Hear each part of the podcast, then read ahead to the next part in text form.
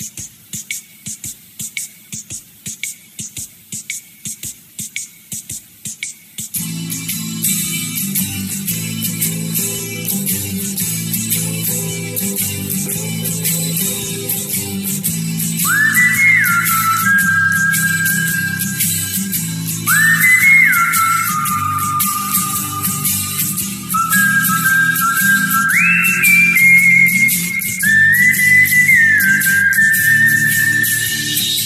buenas tardes, queridos amigos. Sean bienvenidos a esta tarde de tertulia en la SW Radio Madera. Con el cariño de siempre les saluda Mariela Ríos en este viernes 31 de julio de 2020. Un día muy, muy, muy especial porque aparte es día de San Ignacio de Loyola, de San Germán, Santa Elena de Suecia, San Justino y San Tertuliano, Imagínense nada más que santos, ¿verdad? Aparte, es el día último del mes, del séptimo mes del año, y no debemos olvidar que estamos en la semana número 19 de esta cuarentena que todavía estamos viviendo y que cada día pues se nos hace más, más y más larga, ¿verdad? Pero a pesar de todo, de, de todos los pesares, queridos amigos, pues el show debe continuar y nosotros debemos seguir con estas tardes de, tertulia, que estamos bien emocionados, porque en esta ocasión, queridos amigos, yo los quiero invitar a que recordemos juntos un personaje originario de Chihuahua, ¿verdad? Que es escritor o que fue escritor y dramaturgo, que fue muy conocido a nivel nacional e internacional y también muy querido en el medio artístico mexicano que fue Víctor Hugo Rascón Banda, eh, este, este dramaturgo, escritor y abogado mexicano, originario de Uruachi, Chihuahua, ¿verdad? Ahorita vas a platicar que justamente el día de hoy se cumplen 12 años de su muerte y que él estaba a punto, cuando, cuando muere, ¿verdad? En el año 2008, estaba a punto de cumplir 60 años y si no hubiera muerto, ¿verdad? Si viviera, el próximo jueves 6 de agosto estuviera cumpliendo nada más y nada menos que 72 años, imagínense nada más, así que por partida doble lo vamos a recordar y pues de la mejor manera posible, ¿verdad? Recordando un poquito de su trayectoria, su obra, su legado, su experiencia de vida que nos deja, ¿verdad? Todas las cosas tan ricas que, nos deja y, algunas las vamos a conocer por su propia voz, ¿verdad? Hay muchas cosas que queremos ofrecerles, pero antes, antes de eso, yo les quiero platicar, ¿verdad? Como ya dijimos, ¿verdad? Que hoy es día de San Ignacio de Loyola, que San Ignacio de Loyola era un santo muy especial, ¿verdad? Era un sacerdote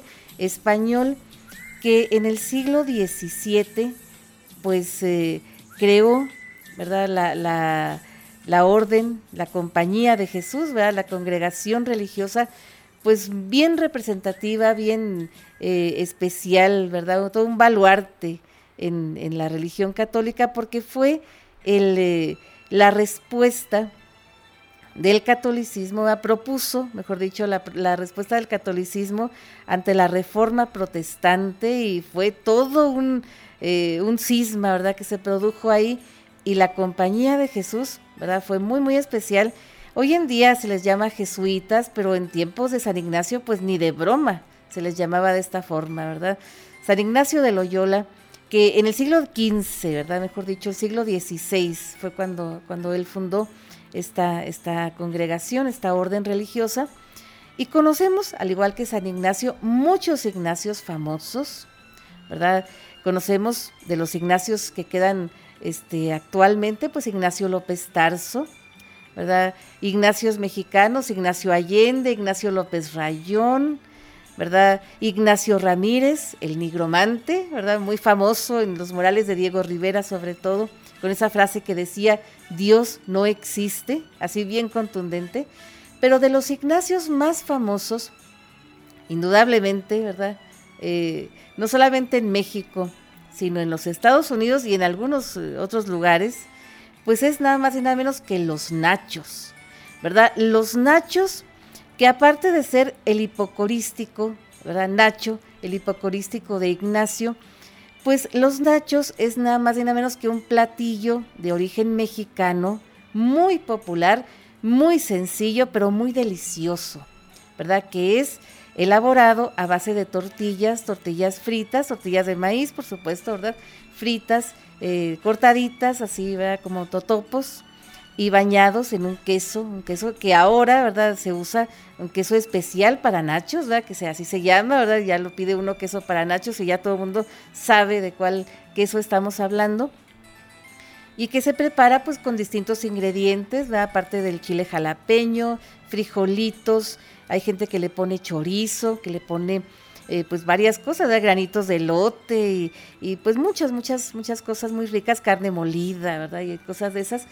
Pero resulta, queridos amigos, que la historia de los nachos se remonta, pues nada más y nada menos que a la ciudad de Piedras Negras, Coahuila, al año de 1943. Fíjense nada más, hay muchas versiones, ¿verdad?, del origen de los nachos, pero de las más aceptadas y la más eh, difundida es esta, de que en 1943, en la ciudad de Piedras Negras, Coahuila, en un restaurante que se llamaba El Moderno, que ya estaba casi, casi a punto de cerrar en la noche, ¿verdad? Ya casi, casi cerrando, cerrando el restaurante, pues llega un grupo de señoras, de señoras eh, eh, estadounidenses, ¿verdad? Señoras gringas, esposas de militares, eh, de militares gringos, ¿verdad? Por supuesto.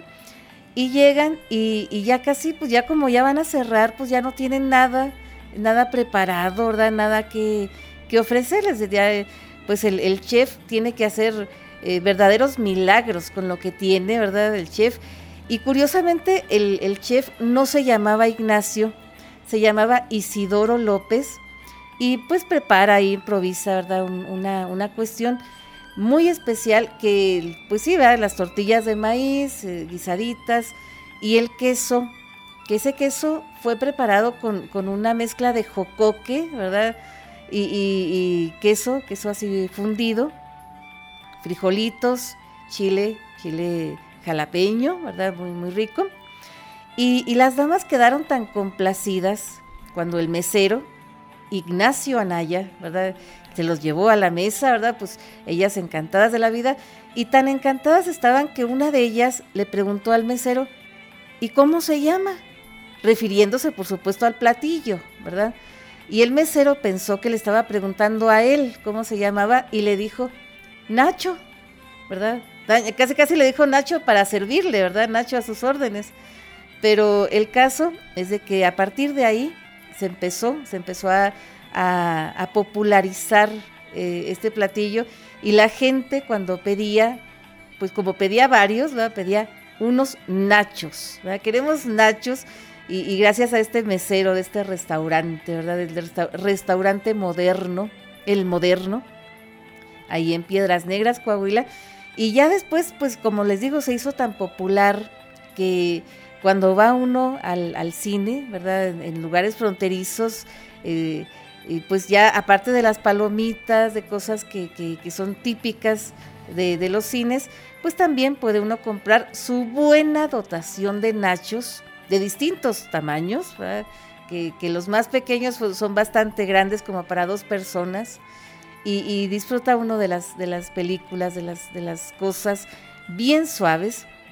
Y no sé cómo andemos de tiempo, ¿verdad? Para comenzar, comenzar con, nuestra reseña, pero antes de comenzar, queridos amigos, queremos, queremos este, pues hacer algunos comentarios de algunas, algunos, eh, algunas sugerencias, algunas, algunas cosas que nos han dicho, ¿verdad? Que mucha gente nos ha, nos ha este, pues corregido algunos de nuestros temas que hemos tratado, ¿verdad? En, programas anteriores. Eh, el programa pasado, por ejemplo, ahora que hablamos del grupo Flans, pues eh, la gente nos dice, no, pues sí, nos gustó el programa, pero ¿cuándo hablas de Timbiriche? Mencionas a veces a Timbiriche, ¿verdad? Y nunca has hablado. Claro que sí, ya lo estamos agendando, no, no crean que no, que, que, que nos hemos olvidado. Y también, ¿verdad? Eh, cuando hablamos la semana antepasada de Álvaro Obregón, que hablamos de, este Adolfo de la Huerta, ¿verdad? Que fue del grupo de los sonorenses y presidente de México en 1920, antes de Obregón, ¿verdad? Que mencionamos que él eh, terminó sus días en el destierro en Los Ángeles, California, y también, ¿verdad? También nos regañaron, ¿verdad? amablemente y nos dijeron que, que, esto es un error, ¿verdad? Que el exilio, el destierro de Adolfo de la Huerta duró nada más 11 años y en 1945 o 46, a finales de 45 y principios de 46, él regresó a México una vez, ¿verdad? Que, que Plutarco Elías Calles ya había fallecido, ¿verdad? Él regresó a México y se instaló en una casa que, que él tenía, ¿verdad? En, eh, en la zona de Polanco, ahí en la Ciudad de México, se instaló con su familia y dejó de existir 10 años después, ¿verdad? En 1955 cuando estaba de presidente Adolfo Ruiz Cortines y tuvo unos funerales bastante dignos, ¿verdad? Muy, muy especiales, que él falleció el 9 de julio, ¿verdad? De 1955. Y ahora sí, ¿verdad? No sé cómo andemos de tiempo, porque queremos decir muchas cosas, pero queremos que nada nos interrumpa, así que, pues aquí que, que nos, que nos digan, ¿verdad? Para poder comenzar con esta reseña de Víctor Hugo Rascón Banda, que como, como ya dijimos, ¿va? que Víctor Hugo Rascón Banda fue un escritor y dramaturgo mexicano, abogado de profesión, pero principalmente, queridos amigos, su, su profesión inicial, su vocación primera, ¿verdad? Antes, antes de, de ejercer, ¿verdad? Como, incluso como abogado o como escritor, él fue maestro de escuela, es importante esto, es, fue, él fue maestro normalista, ¿verdad? Pero para comenzar hay que comenzar por el principio, ¿verdad? Él nació, como ya eh, platicamos, ¿verdad? en el pueblo de Santa Rosa, en el municipio de Uruachi, Chihuahua, ¿verdad? Muy, muy cerca de esta zona, ¿verdad? Donde, donde estamos, ¿verdad? Pero en la Baja Tarahumara, en un pueblo minero, ¿verdad? Muy, muy, este, pues muy, muy en la barranca. Y resulta que él tenía pues desde, niño una condición de miopía, ¿verdad? Que le impedía eh, pues hacer muchas cosas que hacían los demás niños de su edad, ¿verdad? Esta condición pues lo obligó a llevar una vida un poquitín más tranquila, más eh, eh, sedentaria, pero no por eso más aburrida. Queridos amigos, ahorita que regresemos del corte le seguimos platicando ahora todas las cosas que hacía Víctor Hugo Rascón Banda, que aprendió a escribir a máquina antes de aprender a escribir a mano, ¿verdad? Cosas como estas, les contamos después del corte. Siga con nosotros, que nosotros seguiremos con usted.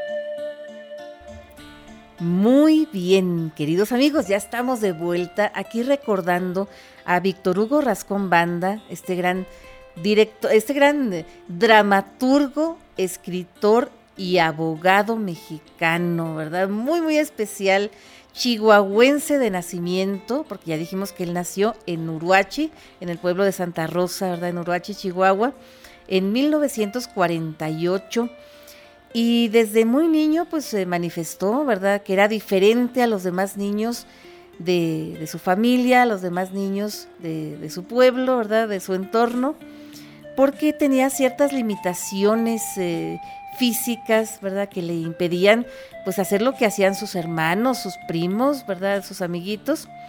Y lo mantuvieron pues más, más pegado a, las cuestiones eh, de la oficina, ¿verdad? Porque para empezar, su abuelo materno era el juez, el juez de ahí de, la localidad, ¿verdad?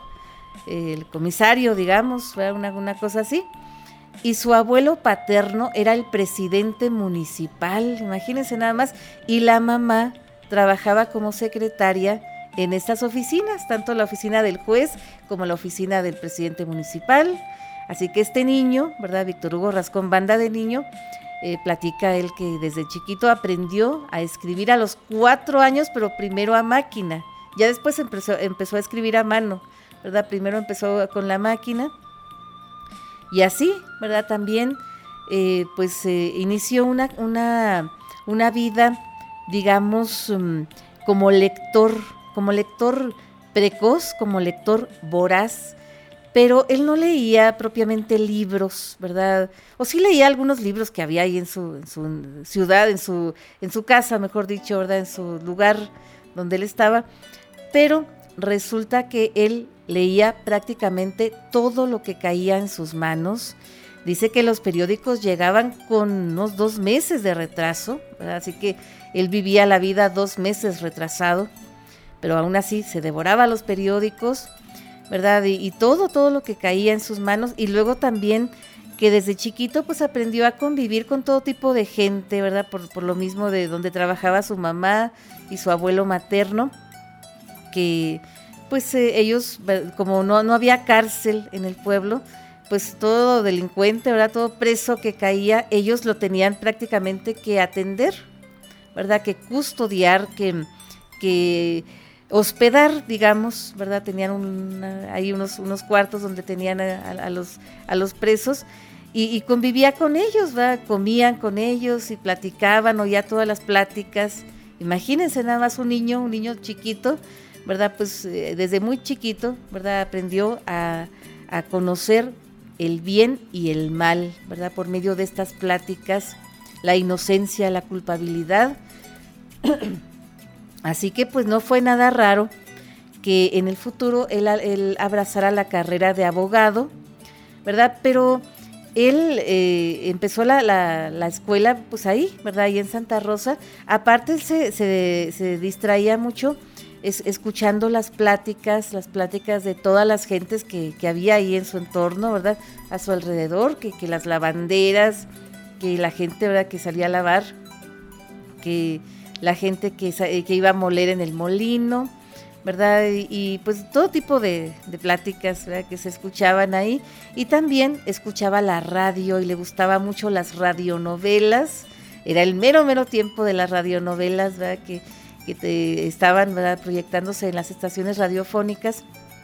Y luego, pues cuando, cuando él termina la primaria, tiene que salir, ¿verdad? De su pueblo para poder continuar con sus estudios y se va a la ciudad de Chihuahua, donde en la, en la secundaria, hace la, secundaria, en la escuela, perdón, en la escuela de, de la normal del Estado, ¿verdad?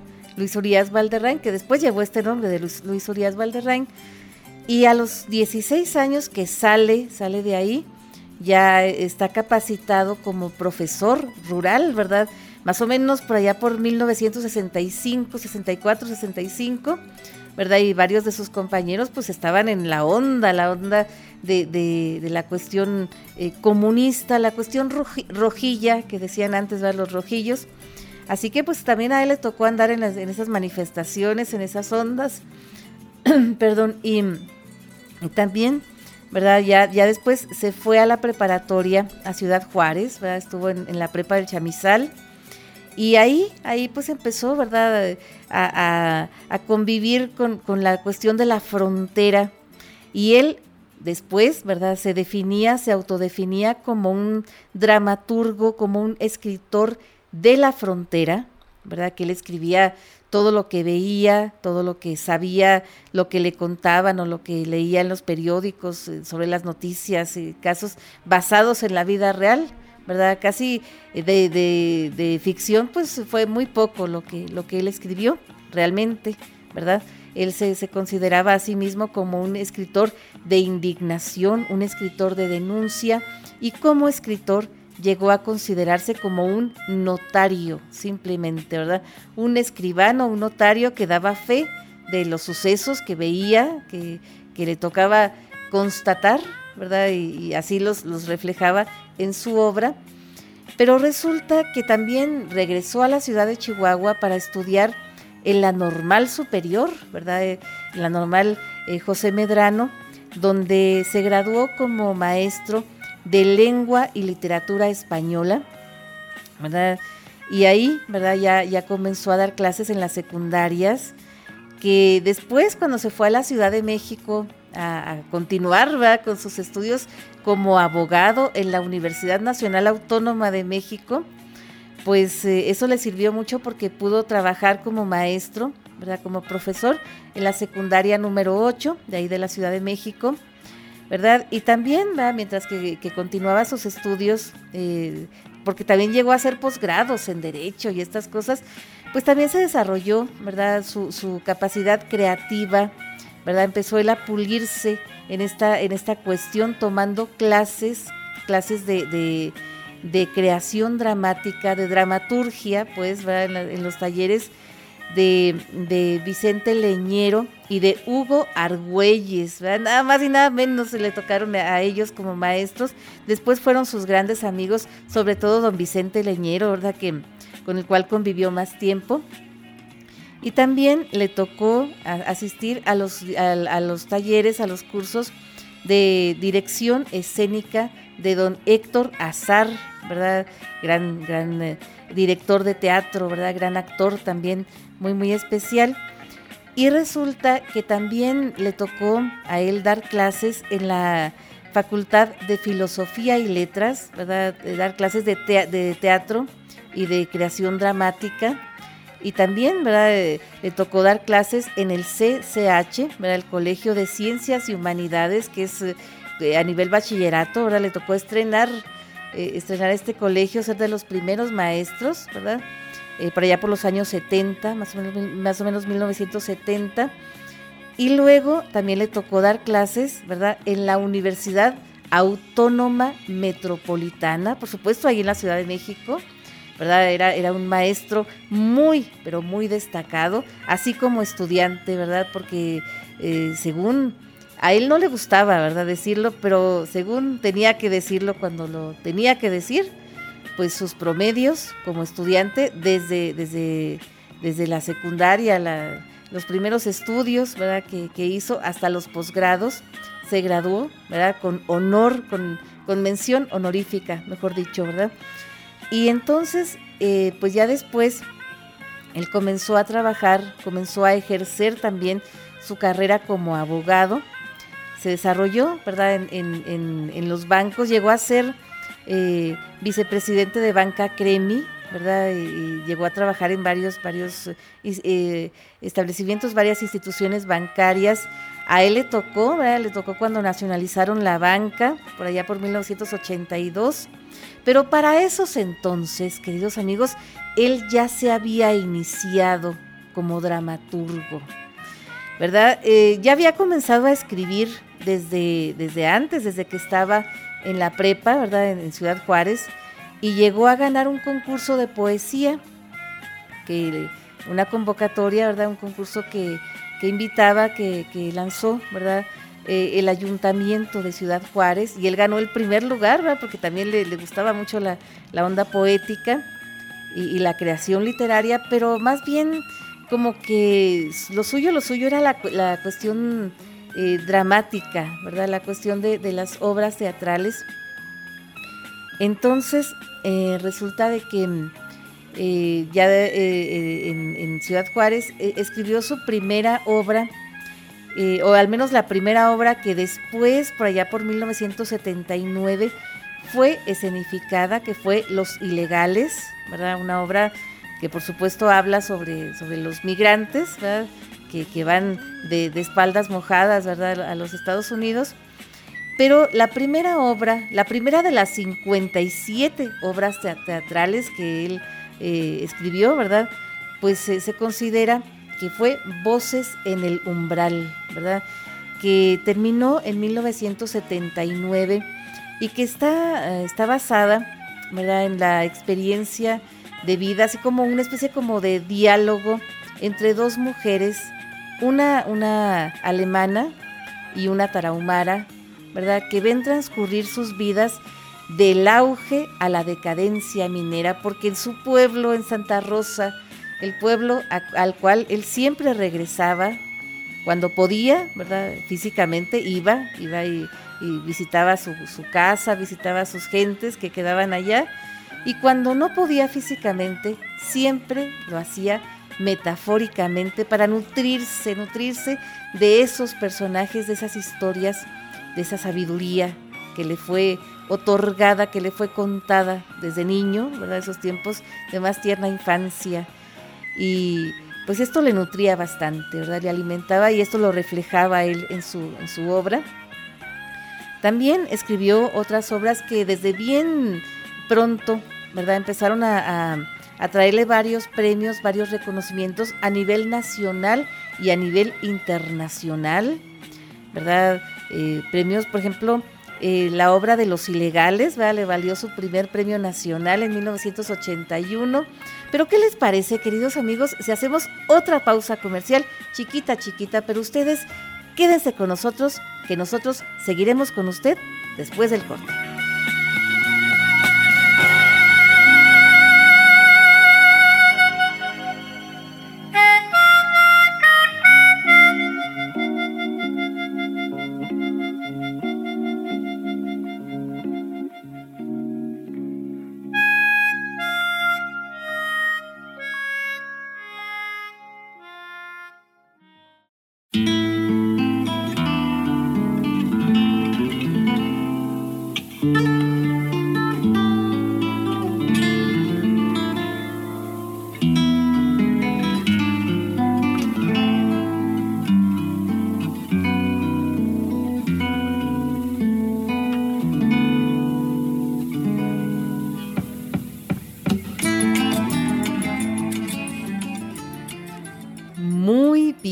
Queridos amigos, ya estamos de vuelta aquí recordando a Víctor Hugo Rascón Banda, dramaturgo, escritor, abogado, ¿verdad? Y también eh, profesor mexicano, ¿verdad? Pero como profesor, él, él como que no, no se destacaba o no, no quería que se destacara mucho esta cuestión porque fue su forma de vivir, ¿verdad?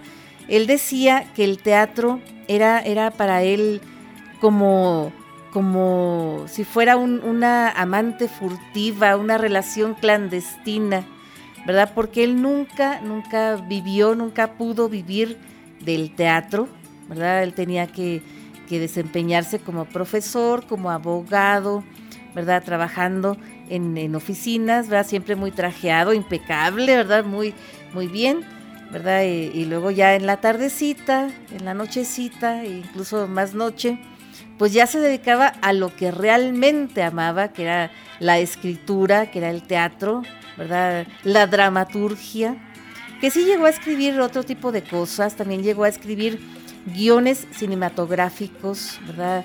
Algunos muy de su, de su inspiración, de su, de su autoría, ¿verdad? Como Playa Azul, como Días de Odio, ¿verdad? Basada en la muerte del padre Agustín Pro en la Guerra Cristera ¿verdad? También eh, El Hijo del Santo en el país de Neutrón, y también llegó a, participar en el guion, fue coautor de la serie del, programa este que había de nosotros los Gómez, que salía todos los miércoles con Evita, eh, Evita Muñoz Chachita y Freddy Fernández, el Pichi, por allá por 1987, 88, ¿verdad? en esos años. Y también escribió una, película que se llama Morir en el Golfo, basada en, una, en, un texto, en una novela de Héctor Aguilar Camín, ¿verdad? Y también escribió varias obras teatrales por encargo, ¿verdad? Que le, le, hacían. Había una, una que se llamaba, se llama Cierren las puertas, que fue basada en las peleas de gallos, porque le decían de deportes, ¿qué te gustaría? Cuestiones así como los gallos, fútbol, béisbol. No, pues como deporte no, nunca pudo realizar, pues no le traía mucho chiste, no, pues de gallos, dijo, pues hizo la de cierre en las puertas. Y luego de, temas así, de, temas generales, no, pues qué quieres de las mises, decían los, los, los directores, ¿no? De las mises, de luchadores, de, de no sé, ¿verdad? Artistas o qué, no, pues de luchadores. Hizo una, una, una obra que se llama Máscara contra Cabellera. Y de las 57 obras que hizo, obras teatrales, solamente hizo dos comedias. Y las dos las hizo por encargo. Una se llama eh, eh, Arriba las manos, o Manos arriba, mejor dicho, ¿verdad? Que esta obra la hizo por encargo de su, gran amiga María Rojo ¿verdad? Una vez que lo invitaron a desayunar, un sábado, que desayunando, ¿verdad? María Rojo lo, invitó. Y luego eh, también estaban Héctor Bonilla, Demian Bichir, Ana Ofelia Murguía y otro que se llama Víctor, no recuerdo el, apellido de, ese Víctor, este, que, le dijeron que querían hacer una obra de teatro que hablara de, la corrupción, ¿verdad? Ana Ofelia Murguía quería hacer la mala, la, corrupta, ¿verdad? Y María Rojo quería ser la, buena, la honesta, ¿verdad? Eh, uno de ellos eh, quería ser el, criminal, otro quería ser el, que, ponía orden. Bueno, pues para el lunes ya les tenía lista la obra, ¿verdad? Y salieron de gira y, así era como le pedían que, que no queremos escenografía porque vamos a andar de gira, que queremos que sean tantos personajes, que todo muy bien pero casi siempre también había otra, otra, otra comedia que se llama Sabor de Engaño, que también la hicieron eh, también por encargo, porque eran dos personajes, era una pareja, ¿verdad? Que estaban interactuando los dos, ¿verdad? Y sin escenografía alguna, pero como ya les he dicho, la mayoría de las obras de Víctor Hugo Rascón Banda estaban, están inspiradas en la indignación, en la denuncia, ¿verdad? Y, en, las noticias que él veía, que leía.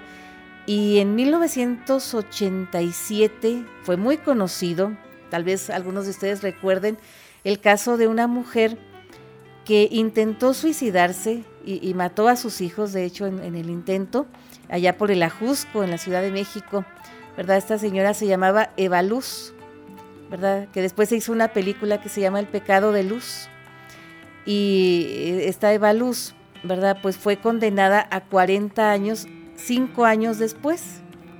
Pero resulta que Víctor Hugo Rascón Banda, cuando se dio cuenta de esta noticia por los periódicos y por las noticias de la tele, se imaginó la obra y se imaginó a esta mujer, sus motivos, su situación, ¿verdad? el contexto donde estaba, y se imaginó a una juez, una juez embarazada que la condenó a 40 años de cárcel por este, este hecho.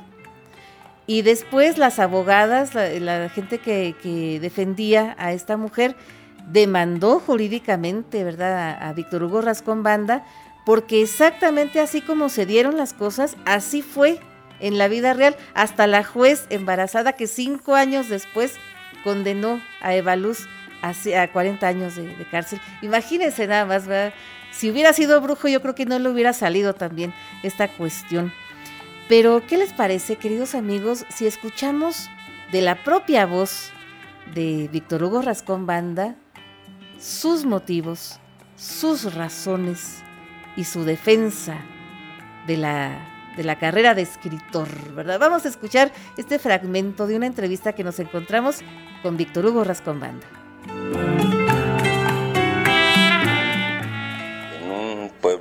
Sierra Tarahumara donde no había luz eléctrica, ni televisión, ni, bibliotecas, solo el radio, yo aprendí a imaginar y aprendí a escuchar las conversaciones de arrieros, forasteros, lavanderas en el río, que nuestros padres nos eh, inducían.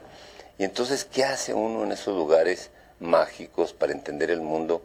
Pues ponerse a leer lo poco que había ahí o ponerse a escribir. No es común que un vaquero de esos lugares lea, ni que escriba, pero en mi caso, por problemas de la vista, yo era miope, no podía ser buen jugador de billar, yo era chaparro, no podía ser buen jineteador, no era buen cazador de venados eh, o de jabalís. Entonces, me fueron orillando, orillando, orillando. Nadie me quería en el equipo de básquetbol porque yo era enano y pues jamás encestaba. No me querían en el billar ni mis hermanos que eran campeones, son campeones, han ganado el taco de oro muchas veces en la frontera. Eh, y, mi abuelo tiene tres tenía tres eh, salones de billar y yo podía haber aprendido, pues fue imposible. Entonces yo fui orillado a ser escritor. Yo escribo siempre por indignación, por humillación, cuando leo una nota roja, una noticia que afecta o que toque el tema de la justicia, de la verdad o de un problema social. Entonces la mayoría de mis obras están basadas en procesos judiciales de personajes conocidos o en sucesos del norte, del sur, de Estados Unidos que me han afectado a mí eh, como ser humano. Eh, la escritura no da una vida digna al escritor, satisface su anhelo existencial, se es feliz escribiendo o torturándose en la, en la escritura, pero salvo el caso de los escritores de televisión y por excepción algunos de cine, son los que pueden vivir dignamente y no condenar a su familia a la miseria, al hambre o al sufrimiento. Entonces, un país con problemas económicos no puede ser un país que dé a sus creadores eh, una vida digna. En China vas a escribir una obra cada cinco años, se representa ante los miles de millones de chinos va y con eso viven. Hemos tenido aquí escritores de China y nos dicen, pero ¿por qué tantas obras? Yo tengo tres y son señores de 70 años y con eso viven. En Inglaterra, todo dramaturgo basta escribir una obra cada dos años y la obra se representa en Londres y en todos los países del mundo y él nomás se sienta a recibir los derechos de autor. Yo ahora con los años me he dado cuenta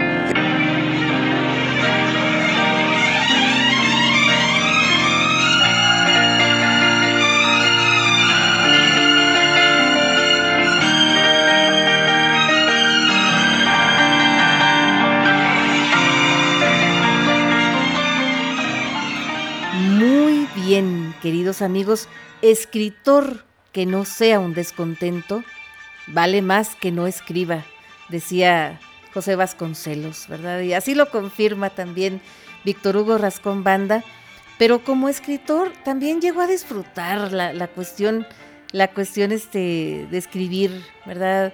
Después, eh, algunas, algunas veces, ¿verdad? Que, porque si no nos hubiera dedicado tantos años a, esta cuestión, pero después eh, él llegó a, ser pues nada más y nada menos que presidente de la Sociedad General de Escritores Mexicanos, la SOGEM, ¿verdad? Eh, al lado de grandes escritores, ¿verdad? Escritores de, libros, de literatura, ¿verdad? Escritores de ensayo, escritores de cine, escritores de teatro, como él, ¿verdad? Y escritores de, de telenovelas, ¿verdad? De series televisivas. Y él decía que era lo más ingrato, ¿verdad? El teatro era la, cuestión más ingrata, por lo menos acá en México, ¿verdad? Porque los escritores de telenovelas, con una sola telenovela que escriban, ¿verdad? Para alguna empresa eh, famosa, ¿verdad? Una empresa, digamos, como Televisión Azteca o Televisa, cuando las telenovelas funcionaban, ¿verdad? Ahora ya son teleseries, ¿verdad? Ya las telenovelas ya no son como eran antes, como le tocaron a él, ¿verdad? Conocer. Entonces decía que podían vivir cinco años, ¿verdad? Con, estos derechos, con estas ventas. Cuando escribían una película, por lo menos uno o dos años. Podían vivir eh, escribiendo una, una película. Y escribiendo un libro, pues a lo mejor, ¿verdad? Poco a poquito, a lo mejor era, era lenta la situación, pero escribiendo una obra de teatro no se vive ni un día, ¿verdad? según las propias palabras de, de Víctor Hugo Rascón Banda, pero aún así el teatro como que le llena más a uno, dice, porque cuando hace uno eh, literatura escrita, pues es, así como una relación entre el lector y, uno, ¿verdad? Y en cambio una relación más directa con el público, pues se tiene con las obras de teatro, ¿verdad? Y, y aunque después ¿verdad? Los, los, directores, al igual que en el cine, pues interpretan de una forma distinta lo que uno escribió, o sea, según contaba Víctor, Víctor Hugo Rascón Banda, pero sus obras siguen siendo igualmente de conocidas y de exitosas. ¿Qué les parece, queridos amigos, si hacemos otra pausa comercial, chiquita, chiquita, pero ustedes sigan con nosotros porque esta tarde de tertulia todavía no termina.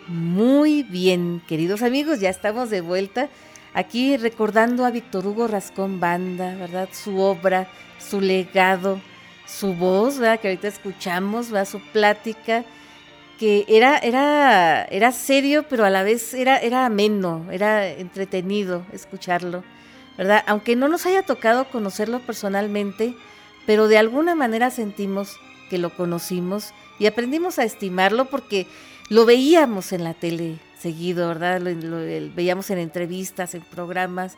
Así que, pues sí, ¿verdad? Hace 12 años cuando se fue, sí sentimos mucho su pérdida. Y también porque, pues, varias de sus, eh, varios de sus familiares, sobrinos, ¿verdad? Primos suyos, pues a ellos sí los pudimos conocer, ¿verdad? Eh, aquí en Madera, ¿verdad? Varias personas parientes de él eh, vivieron aquí en Madera y fueron gente muy estimada, muy querida eh, para nosotros son, ¿verdad? Todavía, aunque ya no vivan aquí. Entonces resulta de que Víctor Hugo Rascón Banda, eh, aparte de todas estas, estas cuestiones, pues fue asesor jurídico, nada más y nada menos que de la del Consejo Nacional para la Cultura y las Artes, la CONACULTA, ¿verdad? Desaparecida ya, ¿verdad? Ya convertida en la Secretaría de Cultura. Y también en el año 2002, ¿verdad? Hicieron él y otras, otras personas, pues hicieron un plan, un plan cultural, ¿verdad? Él defendiendo a los, a los creadores, a las gentes de, de acá de, eh, de, México, ¿verdad? Los, los creadores, eh, los artistas locales, ante el gobierno, ¿verdad? El gobierno que había en, aquellos años, ¿verdad? En el año 2000, entre 2000 y 2006, ¿verdad? que estaba de presidente Fox.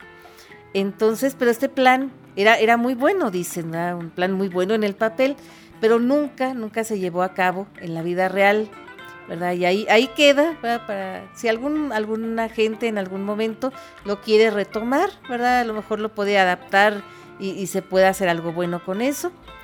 Pero también de las cosas, queridos amigos, que, es importante mencionar, que la salud le jugó una, una mala pasada a Víctor Hugo Rascón Banda porque a pesar de que él pues nunca nunca pudo haber sido nunca fue un niño mejor dicho eh, normal en el sentido de hacer deporte y jugar a lo que jugaban los demás niños él después sí se convirtió en un muchacho verdad en un joven después en un hombre verdad en un señor pues más deportista verdad que corría corría las maratones de México y de Nueva York ¿verdad? Y, que corría varios kilómetros, que comía sanísimo, que no fumaba, que rara vez bebía, ¿verdad? Que no era muy bebedor, que digamos.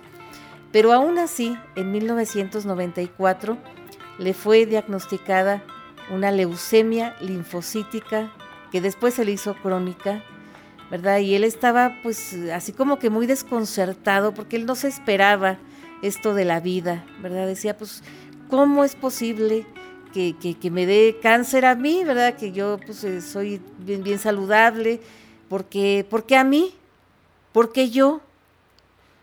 Y pues su mamá todavía vivía en aquel tiempo, ¿verdad? Y la mamá le dijo, bueno hijo, ¿y por qué no? ¿De, de qué privilegios gozas tú que, que, no tengan los demás? ¿Verdad? Si, si tienes que vivir esto, pues por algo es, ¿verdad? Entonces él tuvo una crisis muy fuerte, ¿verdad? Tanto eh, de salud como existencial, ¿verdad? Con esa sacudida que le dio la enfermedad, que estuvo varios meses, ¿verdad? En, el hospital, en terapia intensiva. Le tuvieron que hacer varias transfusiones de sangre, varias eh, transfusiones de plaquetas y cosas. Y hubo muchas cosas que él no recuerda, que él vivió en el hospital, ¿verdad?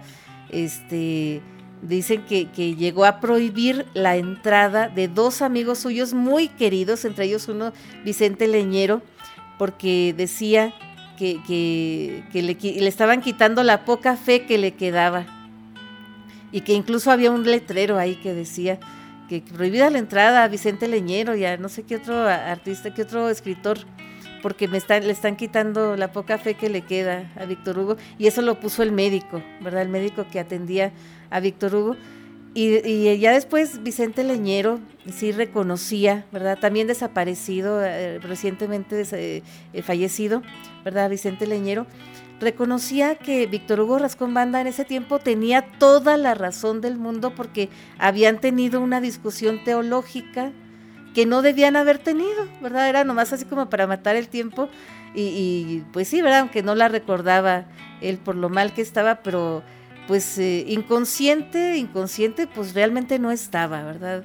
Pero yo creo que sí estaba bastante delicado, que, que no recordaba estas cuestiones. Pero aún así, queridos amigos, él escribió un libro que dejó para la posteridad, que se iba a llamar al principio ¿Y por qué yo? Pero esa frase se la ganaron, ¿verdad? Eh, un personaje, personaje de botas y sombrero, que para todo decía ¿y por qué yo? ¿Y yo por qué? Entonces ya después lo, convirtió en otra frase que se llama ¿y por qué a mí? ¿Verdad? Que es como un libro, como sus memorias, ¿verdad? Como su, su recopilación de memorias y ahí, ahí está sentado su, su, su, enfermedad, sus experiencias de vida, que cuando salió del hospital fue con su, con su mamá y sus hermanas y las hizo que le prepararan todos sus platillos favoritos, aunque no fuera temporada, ¿verdad? Que chacales, capirotada, carne seca, todo, todo junto, quería comérselo y, y prácticamente se devoraba todo lo que le preparaban. La vida le dio otros 14 eh, años, ¿verdad? De, de, vida, para disfrutar. Y, desgraciadamente, pues después le vino otra crisis en, el año 2008 y de esto pues ya no, no pudo salir con vida, ¿verdad? Y cosechó, eh, sembró muchas amistades y cosechó mucho cariño, ¿verdad? En, su, en, su, en su partida, en su final, ¿verdad? Sus restos fueron velados en el teatro de los, de los dramaturgos, ¿verdad? En el teatro Wilberto Cantón, ¿verdad? Ahí en la Ciudad de México y después, ¿verdad? Fueron, fueron traídos acá a Chihuahua, ¿verdad? Y sepultado, está sepultado ahí en, en Chihuahua, ¿verdad? En un funeral donde estuvo el gobernador del estado y, fue una cosa muy bonita, muy especial. Y recientemente se hacen las jornadas rascombandianas, ¿verdad? Que, que pues son muy, muy, muy ricas artísticamente hablando, ¿verdad? Su sobrina Lorena, Lorena Rascón, ¿verdad? Pues está muy pendiente de que el legado de su tío pues siga, siga vivo, ¿verdad? Y que todos los artistas nuevos pues sigan, sigan este dando a conocer su obra, hay concursos, hay, hay muchas cosas muy padres, premios, premios que llevan el nombre de Víctor Hugo Rascón Banda, así que pues nosotros seguimos recordándolo con gusto, ¿verdad? Con cariño, aunque no lo hayamos conocido personalmente, y ahí se los dejamos, queridos amigos. Pero antes, antes de, irnos, ¿verdad? Que ya, ya, ya se nos está yendo el tiempo, eh, sí queremos, queremos mm, saludar a las personas que, amablemente se comunican con nosotros, ¿verdad? Que, amablemente nos regañan, nos corrigen, nos sugieren, nos orientan, como digo yo, ¿verdad? Y también a las personas que, que de repente preguntan por nosotros, que, les gusta escuchar nuestro programa. Particularmente queremos saludar en este día a la señora Paula Torres Portillo, ¿verdad? Que nos escucha casi siempre en el, en el Rancho del Salero. Así que un gran saludo para ella. Y también un gran saludo a todas las personas que están celebrando cumpleaños, aniversarios, cosas que haya que celebrar, hay que celebrarlas con bombos y platillos. Muy especialmente quiero yo saludar en este día a mi hermano Goyo, mi cuñada Vero, ¿verdad? Que estuvieron cumpliendo cuatro años de casados el día de ayer. Un abrazote bien, bien fuerte para ellos, ¿verdad? Que la pasen muy, muy bien hoy y siempre. Y también, ¿verdad? Pues para todos ustedes, queridos amigos, que la sigan pasando muy bien este fin de semana. Y también, ¿verdad? Pues a nombre de todos los que hacemos posible estas tardes de tertulia en la SW, ¿verdad? Eh, también a nombre de nuestra producción, nuestros productores que tenemos, ¿verdad? Eh, que, toda la gente que, hace posible que nosotros hagamos este programa. Y a nombre de Janet Chacón, gerente de la SW Radio Madera, su amiga Mariela Ríos se despide de ustedes, pero les recuerdo que ustedes y nosotros tenemos una cita el próximo viernes a la misma hora por esta misma estación. También les recuerdo nuestros contactos que tenemos, ¿verdad? que estamos en Facebook como Tardes de Tertulia, eh, o la tertulia con Mariela, ¿verdad? Ahí, ahí, nos encuentran. Y también en Spotify, ¿verdad? Que estamos subiendo estos programas y otros de los programas anteriores, ¿verdad? Poco a poco los estamos eh, subiendo. Si ustedes quieren volver a escuchar algún programa, ¿verdad? Que, les haya gustado o que no hayan escuchado bien, ¿verdad? Que quieran volverlo a escuchar, nada más nos, lo piden y nosotros también ahí lo compartimos con ustedes. En Spotify estamos como Tardes de Tertulia, ¿verdad? Ahí nos encuentran, o como Mariela Ríos también, ahí encuentran nuestro podcast. Así que pues sin más por el momento, queridos amigos, su amiga Mariela Ríos se despide de ustedes y los dejamos, ¿verdad? Los dejamos con, con Víctor Hugo Rascón Banda en un discurso que fue pronunciado el 2 de diciembre del año 2006, En Ciudad Juárez, Chihuahua, cuando fue inaugurado el complejo cultural Paso del Norte y uno de los dos teatros que comprende este complejo cultural lleva el nombre de Víctor Hugo Rascón Banda y él estuvo ahí para dar las gracias, ¿verdad? para agradecer infinitamente y para darnos un mensaje bien bonito que nosotros queremos recordar ahora, ¿verdad? Y ojalá que les guste. Pásenla muy muy bien y hasta la próxima.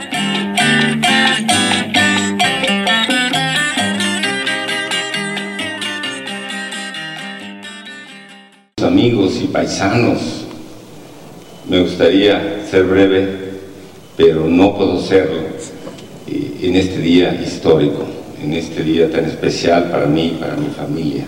A mí me gustaría saber si estoy soñando. Me gustaría saber si estoy dormido en la huerta de mi casa, allá en Uruache, bajo las azares de los naranjos, soñando.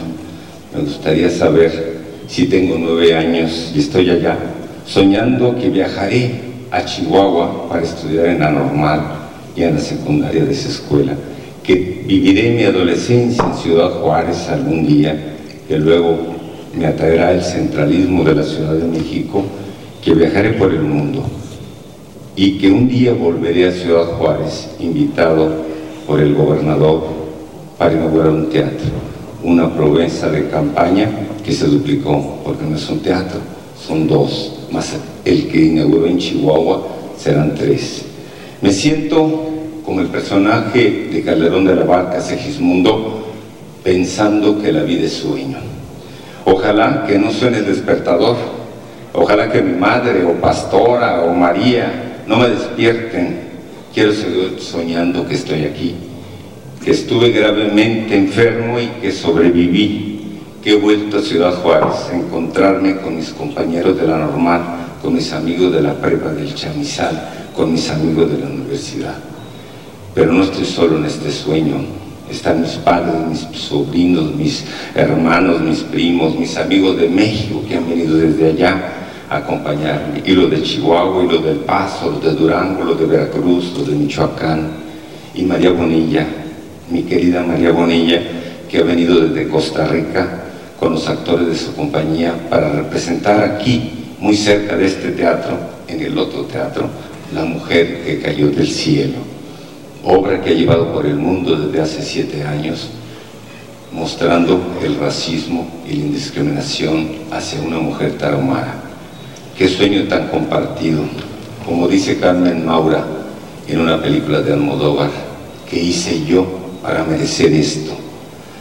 Hace apenas 25 años, un gobernador de Chihuahua prohibió en el estado mi obra El baile de los montañeses, producida por el Festival Cervantino solo porque en ella apareció un guerrillero.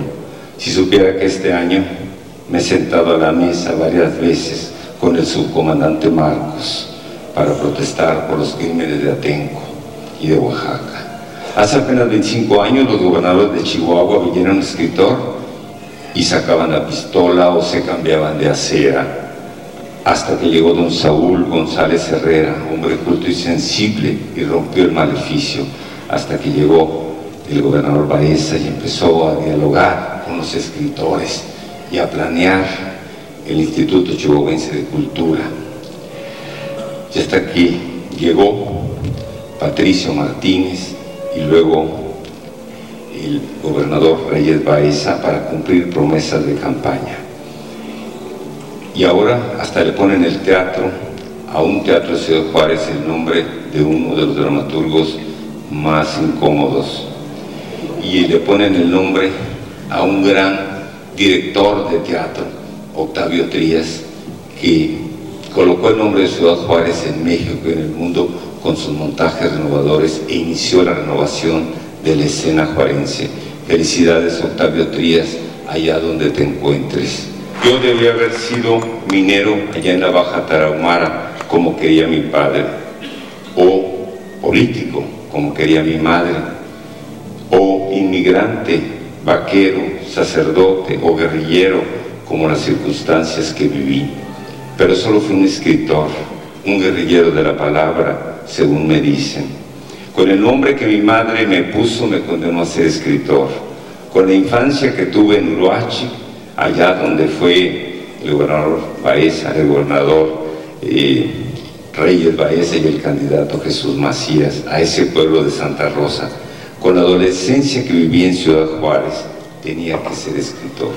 Con la educación que recibí en la primaria, con mis tías, la señorita Socorro, la señorita Mague, la señorita Ramona, la señorita Lila, en la secundaria y en la normal, donde las artes formaban parte de la educación, tuve que ser escritor porque me enseñaron a apreciar la belleza, la justicia, la verdad y me hicieron sensible a la mentira, a la injusticia y al dolor ajeno.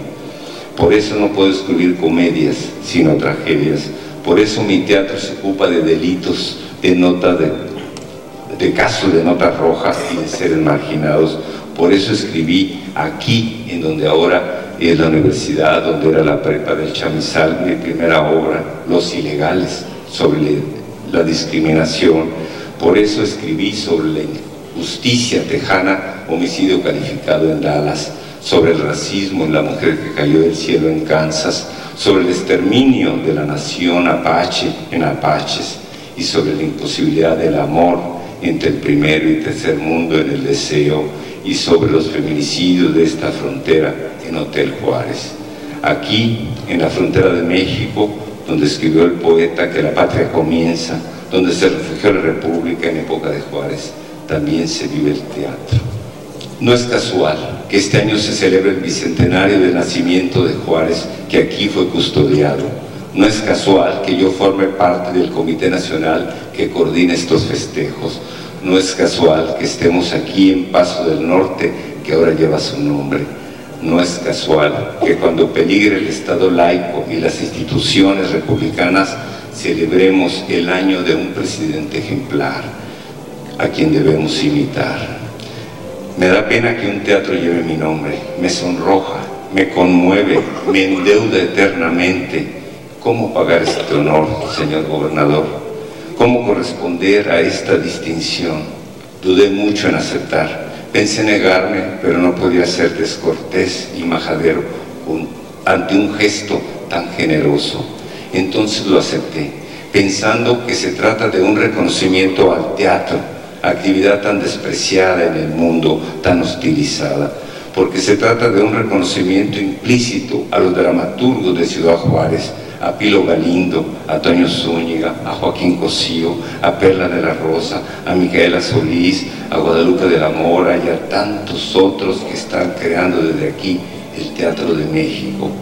En este acto se reconoce con el nombre que se le ha puesto al teatro del maestro José Fuentes Mares, maestro de mi generación y de muchas generaciones, al teatro de Ignacio Solares, al de Manuel Talavera, al de tantos jóvenes ahora desconocidos que están escribiendo teatro en el desierto y en la montaña y en la llanura de Chihuahua. Gracias, José Reyes Baeza, amigo del teatro y de las artes. Gracias por creer en el teatro y en el arte.